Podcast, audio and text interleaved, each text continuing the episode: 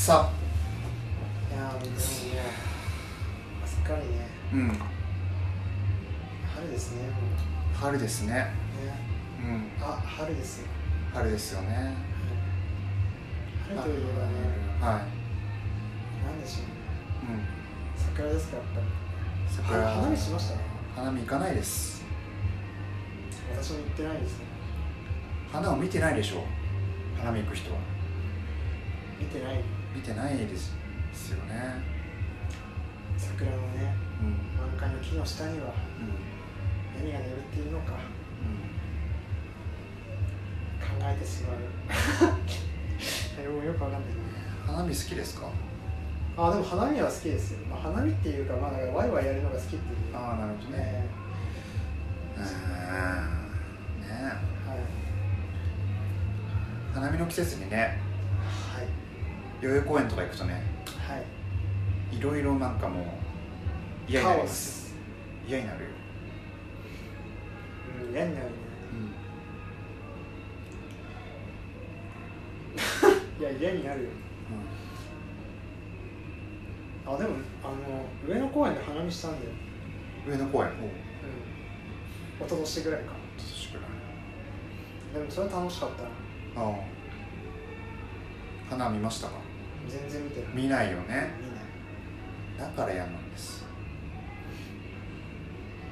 だから花見え花見で純粋に花見る人いる？のかな？んか嫌なの。その花をな、花をこじつけてさ飲み会やるのが花を刺激させるそう花を出しにされるのが嫌。だただの酒飲みたち。まあ、酒飲むのも好きだからね僕は、まあいいんだけどだからはい。普通になんかね屋外で飲み会でいいじゃん。ビアガーデンですね。ビアガーデンでいいよ。ビア答えはビアガーデンだなんかビアガーデン楽しいよビアガーデンはいい。ビアガーデン最高ですよビアガーデンは最高だけど夏といえばビアガーデンですか？らそう、ウトヤと ちょっと。全くあのつながりを見出せないままウトヤ島ですねノルウェー。領土の島ですね。で私はあのエリック・ポッペ監督のうん「ウトヤと7月22日」それからポール・グリーンガラスガガラスのうん。7月22日をうん。見たんですけどもやっぱり2つ見た時にすごくうん。面白さが2倍3倍にほなるような作品、まあ、作品って言っていいのかあれだけど作品でした。うん。じゃあ日本合わせてみると結構面白かった。あすごい。うんぜひだから日本合わせて見ていただくことをおすすめします。ね逆に今劇場でやってるはい。ウトヤと7月22日だっけ？はい。だけ見るとはい。ちょっと消化不足だっ消化不足でした。たああそうね。はい。消化不足に思いましたね。そうですね。なんかで、うん。監督のそのインタビューでうん。あのみんなが見られる映画を作りたかったっていう。うん。ことを言ってだからあの架空のキャラクターにしたし犯人の顔っていうのも出てきませんよね。うんうん1月7月22日でまあうん。それすごい象徴的だなって思ったんですけど。で片やポール・グリーンガラスの方は犯人の顔はもうまるっきり出てくるし。しかも犯人のその後がねうん。描かれるわけです。けどうん。ですから2つ合わせてみるとまたすごくひあの広い視野で多分うん。そのこの事件っていうのを捉えることができるんじゃないかなっていうふうに思いました。はい。まああのネットフリックスの見てないからええ。言えないんだろう、はい。まあ、劇場公開した本の話しかちょっとできないんだけど、えまあ、すごいね。あの最初まずさーはい。カメラに向かって喋ってるようなあ女の子。ありましたねの人から始まってね。はい。はいでなんだろう、まあ、政治について。い。わゆるノルウェーのなんだっけ左派政党はい。の青年団のキャンプ。労働党ね、労働党か。はい。労働のキャンプっていうことでまあはい。結構政治に関心が強いはい。意識の高い人たちはい。の集団ってことでまあはい。ノルウェーの軍隊をね、まあ、日本でもよく語れる話ですけど、はい。PKO の活動に送るのははい。どうなのっていうような議論をみんなでしてて、はい。まあ、そうするとまあ銃声聞こえて何が起こったんだっていうふうになりますけどすごく序盤は良かったです。はい。面白かったですね。あのーまあ、事件起こって、い。最初は室内に閉じこもってそれからまあちょっと森の方へ逃げてってはいであのーなんだろう。ちょっと段差があるようななんか石の陰に隠れてはい。やり過ごすという。はい。あそこすごい良かったですね、はい。ただはい。そこからですね、はい。まあ、ほぼなんだろうな。この映画の主人公の女の子の視点からってことであそうね、なはい。まあ、今回あのなんだろう、えーワンカット。っはいていうまあ制約もあって、まあ、ずっとその中逃げ惑う様っていうのを追っていくんだけど、まはい。あそれがリアルっちゃリアルかもしれないけど、うはい。ーんまあなんか移動して会話するだけみたいなはい。ことがまあずっと続いていくわけで、うん。まあ、エンターテインメント的な要素はあまりはい。なかった。であのまあこういうなんだろう乱射事件の映画でいうとはい。あのガス・バンサント監督のはい。エレファントが、はい。まあ、そう評価も高くて、はい。まあ、自分も好きな映画ありますけど、はい。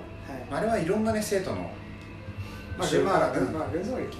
群像劇でね場所も変わるし、はい。まあ、だからワンカットだから、やっうんぱ誰かの視点でうん。追い続けていくうん、必要がある、だからそのレメ,、えメリットデメリットもあると思うんだけど、はい。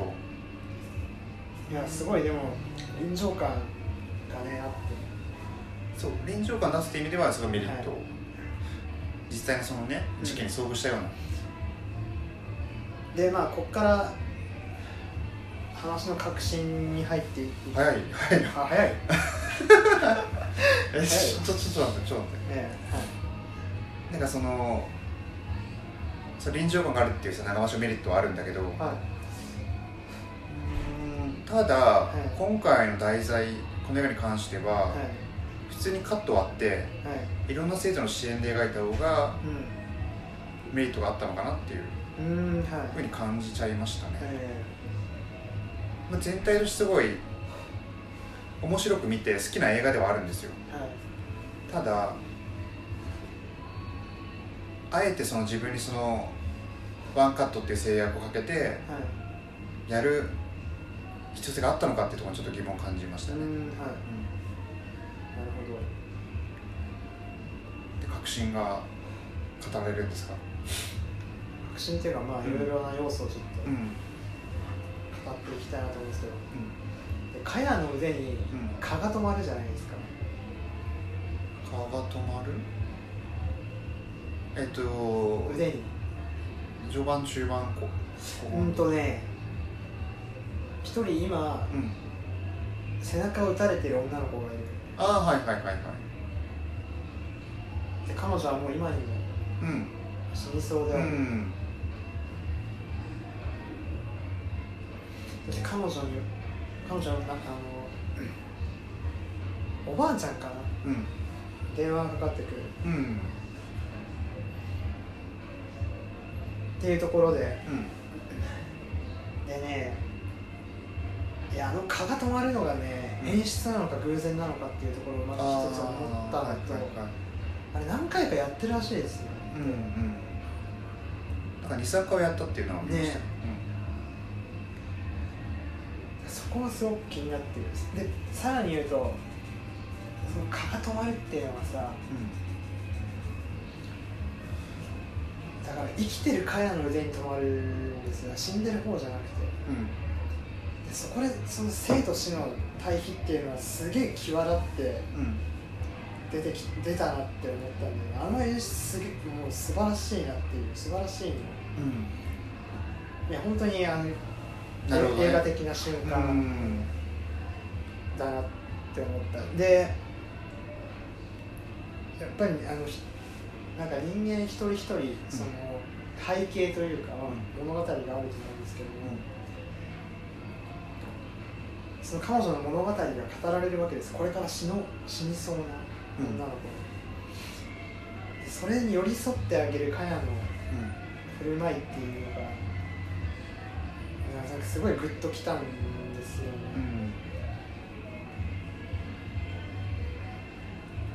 うん。まあ、すごいひどい状況に置かれていながら立ち上がる人間のその倫理観みたいな。うんものにすごく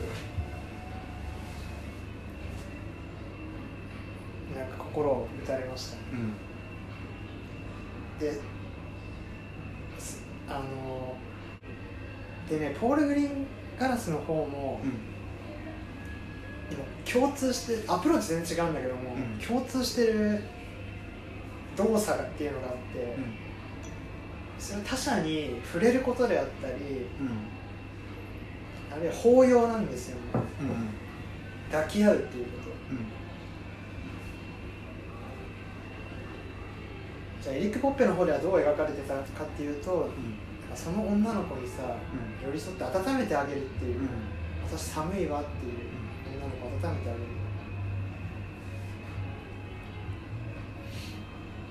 そこがすごくなんか良かったです、でもそこは良かったけどはい。単体として物足りないっていうのはどこに？そうですね、ただやっぱり視点人物が一人でですからどうしてもすごい臨場感あるんだけども物語として、うん。なんかなんか単調なのかなっていうことです、なるほいやもちろんなんかいつ犯人が迫ってくるかわからないっていうどうん。恐怖が常にある緊張感がすごい張り詰めてるうん。んだけども、うん、ちょっとまあ単調さを感じました。うん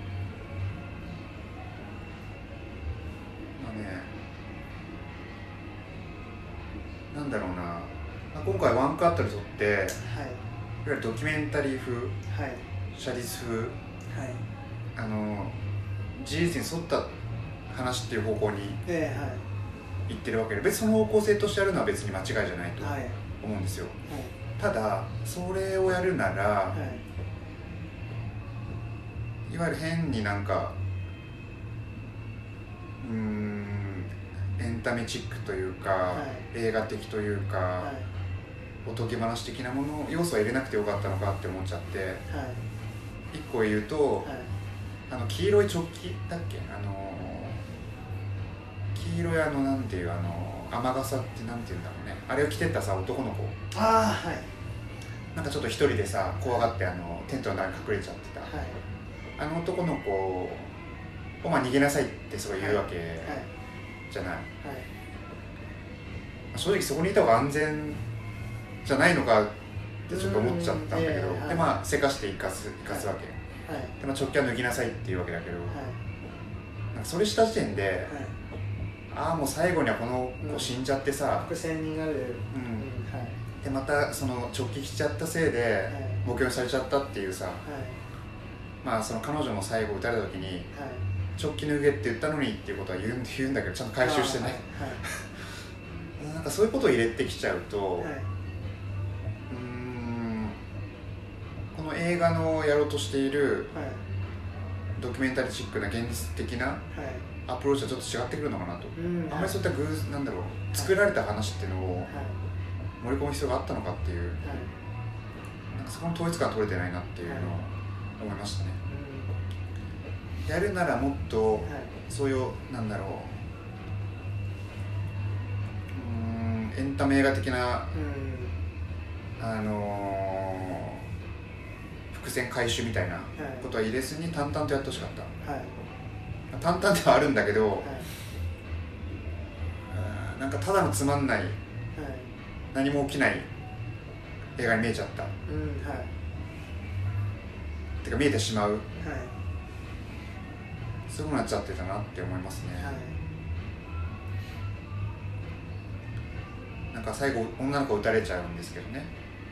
その時もねはい。で私はなんか首相になる総理大臣になるとかはいありましたね。それで言った直後にパンって撃たれちゃうっていうのも、まあ、映画的ですよねすごく、はい。なんかそこのバランス感覚が僕はうあんまり機能してなかった、んうんはい。まあ、好き面白かったんですけどね。はい。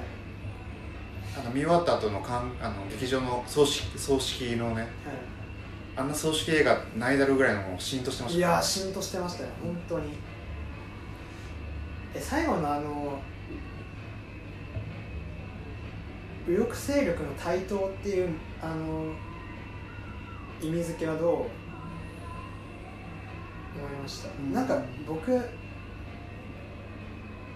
どうなんだろうね。うん。それだけじゃないんじゃないのっていうのがあっうん。うん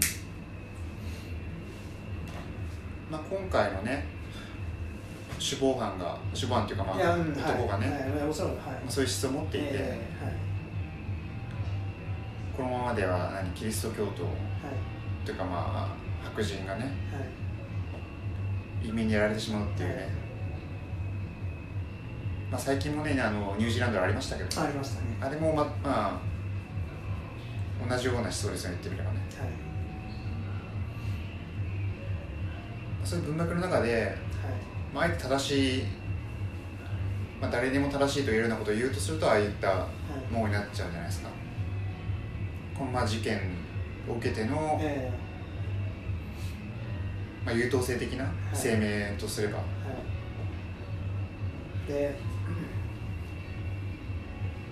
ニュージーランドの事件はさあの犯人の名前を出さない触れないっていううん。うん対応があ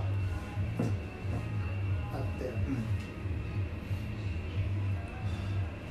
いやそれすごい大事だなって思ったんだけど。でエリック・ポッペの方も犯人の顔を出さないわけじゃないですか、はいうん。映画的な演出で言うと最後あの、まあ、お姉ちゃん撃たれちゃって主人公のね。はい。で妹はあの救出されボートの中にいるわけじゃない。うん。あの映画的な演出はね全然いいと思ったんですよ。はい。だけどそのいやあのねなんかポールグポールグリーングラスガラスの方を見れば分かるんだけども、要はすごく7月22日えっとエリック・ポッペの方はすごく緩慢なわけ。よ、うん。まあそれはもちろんあの70分以上ノーカットでやってるからうん。まなんかまったりしてる。だからそれどういう意味かっていうと、んあのまず警察の初動がすごく遅いんですよ。繋がらない電話が。えなんで繋がらないんだろうっていうやり取りをすごくやってる。だからそれもう陸の孤島になっちゃってるから。うん。であるいは犯人の動きっていうのもすごくおゆったりしてるように感じるんですね、でところがポール・グリーングラガラス版はどうかっていうとあまず速速度っていうのがすごくうん。うんこの中では重要に描かれてる。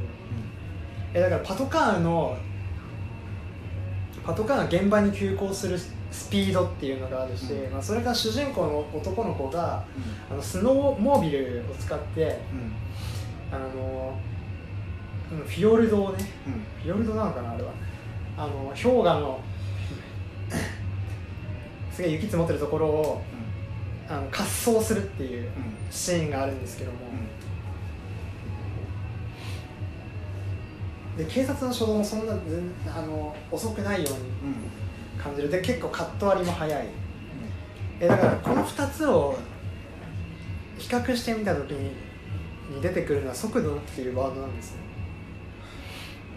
一方がすごく緩慢であるように感じるのに対してもう一方はすごくスピードを持って語られるまずこの対比がまずすごく面白いなって思ったのとだから触れること抱擁すること。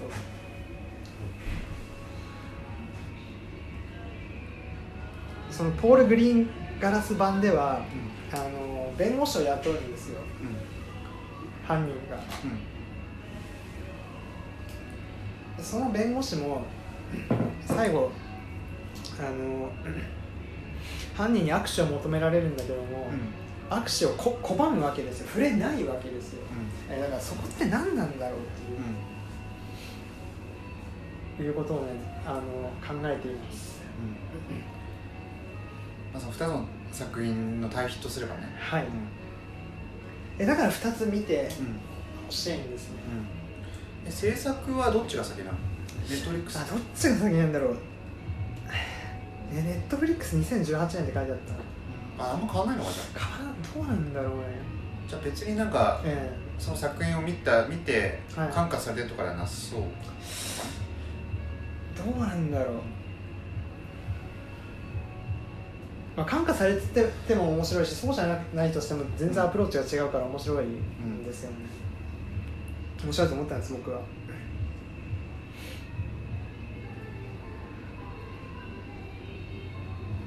とねあのはい。いわゆる映画的な演出とはい。ドキュメンタリックな演出でいうと、はい。あのお姉さんがその妹を探すっていう一心ではい。いろいろ森の中をああはい。動いたり、はい。海岸沿い動いたりするわけだけど、はい。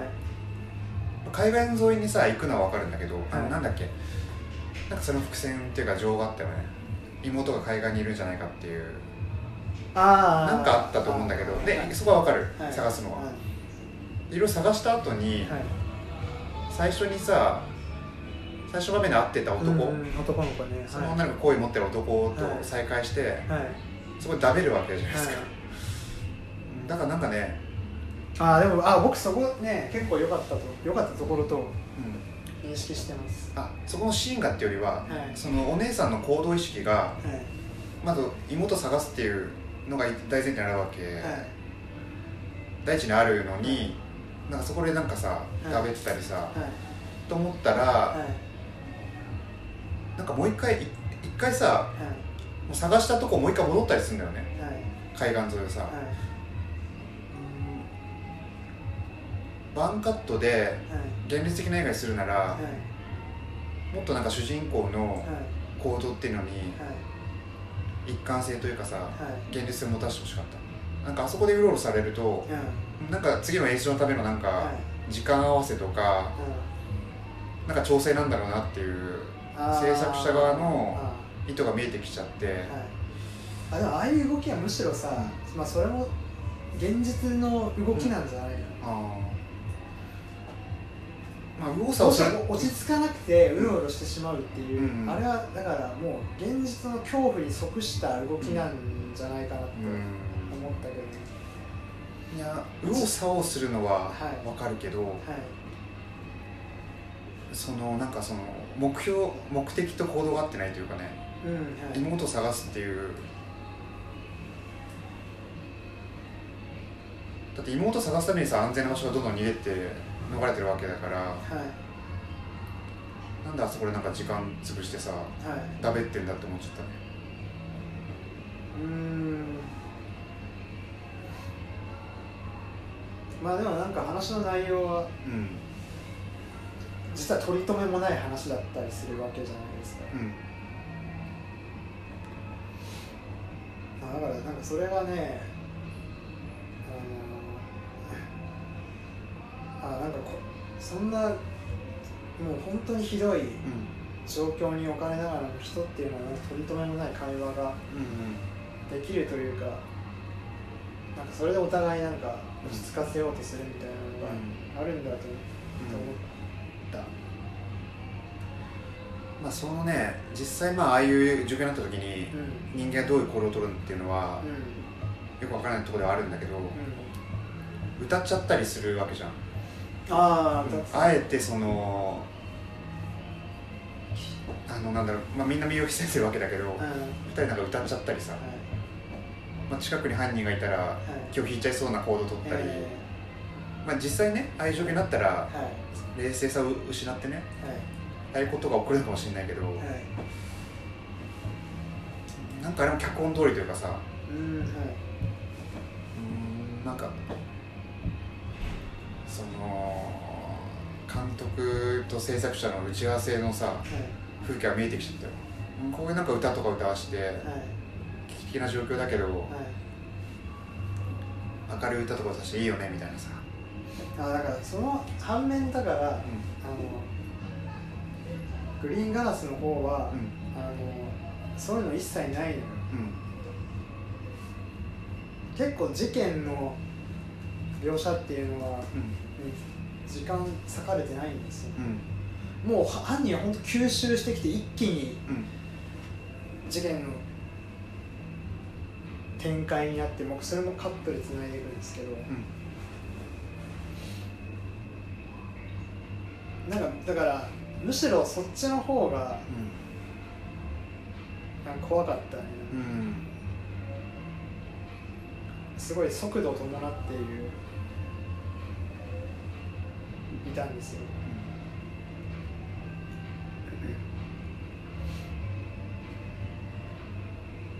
別に映画ってさはい。啓蒙ではないけど、はい。はりこういう社会的なさ惨事があってはい。じゃあこういったことがなくなるようにというかはい。ないようにするにははい。どうすればいいって考えた時にはい。どっちのアプローチがいいのかっていうのではい。多分見てないけどそっちの方ははい。うーん、まあ、結構エンタメとして見れる楽しんで事件の概要に知れるっていうさ楽しんでっておかしいか。興味を持って。はい。興味を自律性を持って見れるはい。作品だと思うんだけど、はい。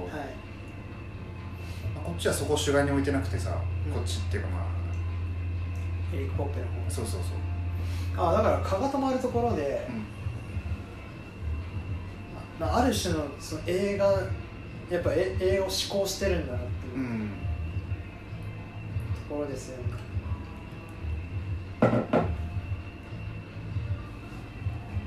だからこういう惨事を起きた時起きた時にうん。何か人々に伝えてあの意識を変えるって時にうん。今回の映画みたいにその悲惨な現実をたらたら映すっていうはい。アプローチと、はい。まあ、興味を持って見れてその事件について学んでっていうか、まあ、知ってはいあまあそう背景までということねどっちの方がねより効果的というかうん。うん社会にとって意味があるのかなって考えた時にあなんかねあでもいやなんかぼいやなんか僕はそう捉えなかったんですよ、うん。そう捉えなかったっていうのはどういうことかっていうとだからいやふなんか2つうん。全然違うアプローチがあって、うん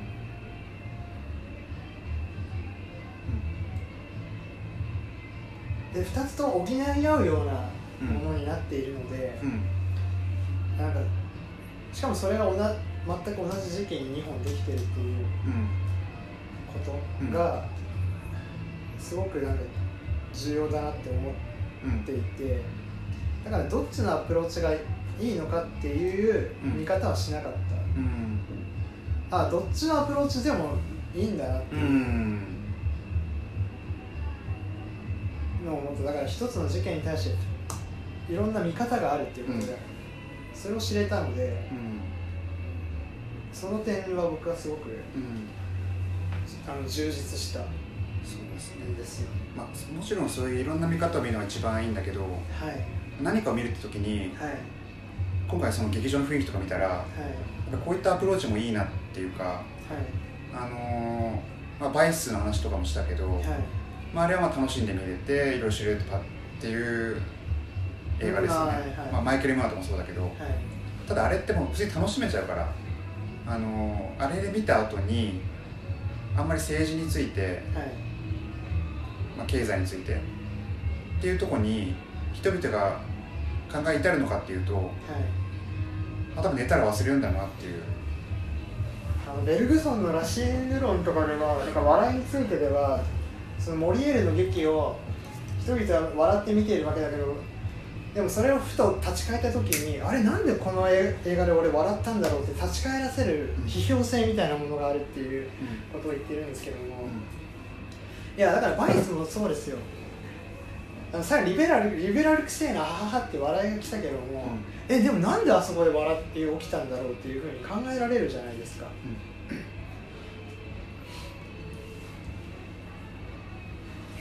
だから笑って見えるっていうことは結構大事なのかなっていう、うん、じゃあななんでそこで笑い起きたんだろうっていう、問いにななると思う、いやあるいは単純にもうその肌触りとして見やすさっていう、うん、アクセスのしやすさっていうことはまあ大事なのかなっていう。いやもちろん政治を重厚に語ることだってできるわけじゃないですか、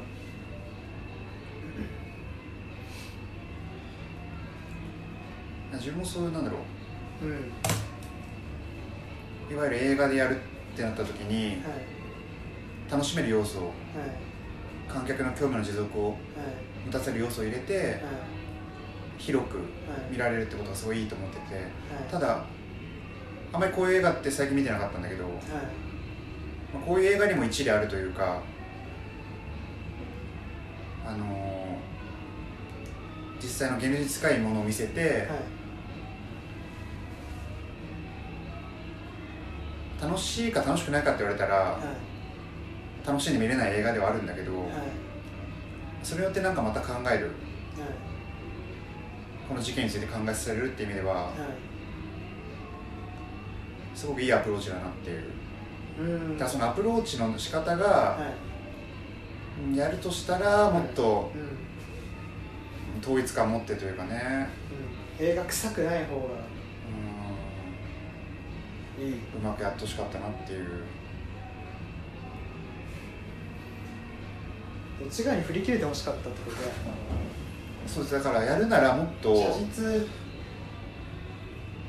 いやつまりだからスタンスはそういう演出臭さをといやでも写実性も出したいわけでみたいな、うん、その両面を並走するの無理あの無理なん。じゃねみたいなことをおっしゃっていて、うん、無理じゃ無理ではなくて、はい、うまくやれれば、はい。やっぱあの直近の男の子の話とかさ、はい、政治家になりたいって言われるとかさ、はい、それ演出そういう演出がだから鼻についたってことで、うん、演出が。一方ではそのなんかみんなでさ、はい、隠れてさ、ただただ隠れるっていうことをずっとやるわけで、えーはい、うん。そこのバランスバランスがちょっとなっていうね、まあ、好きなんいい面白かったんだけど、はい、で最初になんかエレファントの話したらエレファントはいやすごい甘いわけじゃん。一方で。その甘さって批判されたわけですけど、うん、だからど振り切れるっていうことも結構大事、うん、じゃないですか、うんもう完全に管理性甘さに走ってしまおうっていうのが、あれエレファントですよ、うん、そうね。まああれはうん。えあれすごく甘さやばくないですか、うん、あのブロンドの男の子とかすごすぎません？エリーゼのためとか引いちゃった。ねえ。はい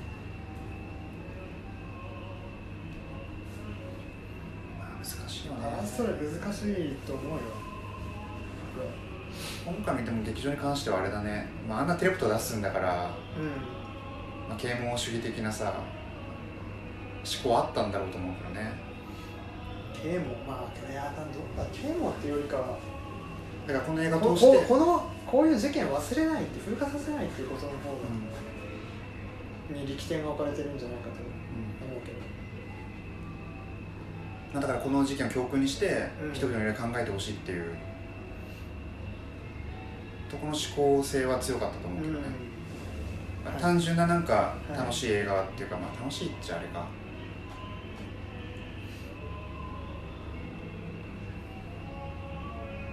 まあ、見て面白い映画っていうよりはね、はい、あの事件が起こる前のあの青年団の会話とかすごい良かったんだけどねなんかイスラム教の男の子がいてああはい。イスラム教っていうかイスラム教かわかんないけどはい。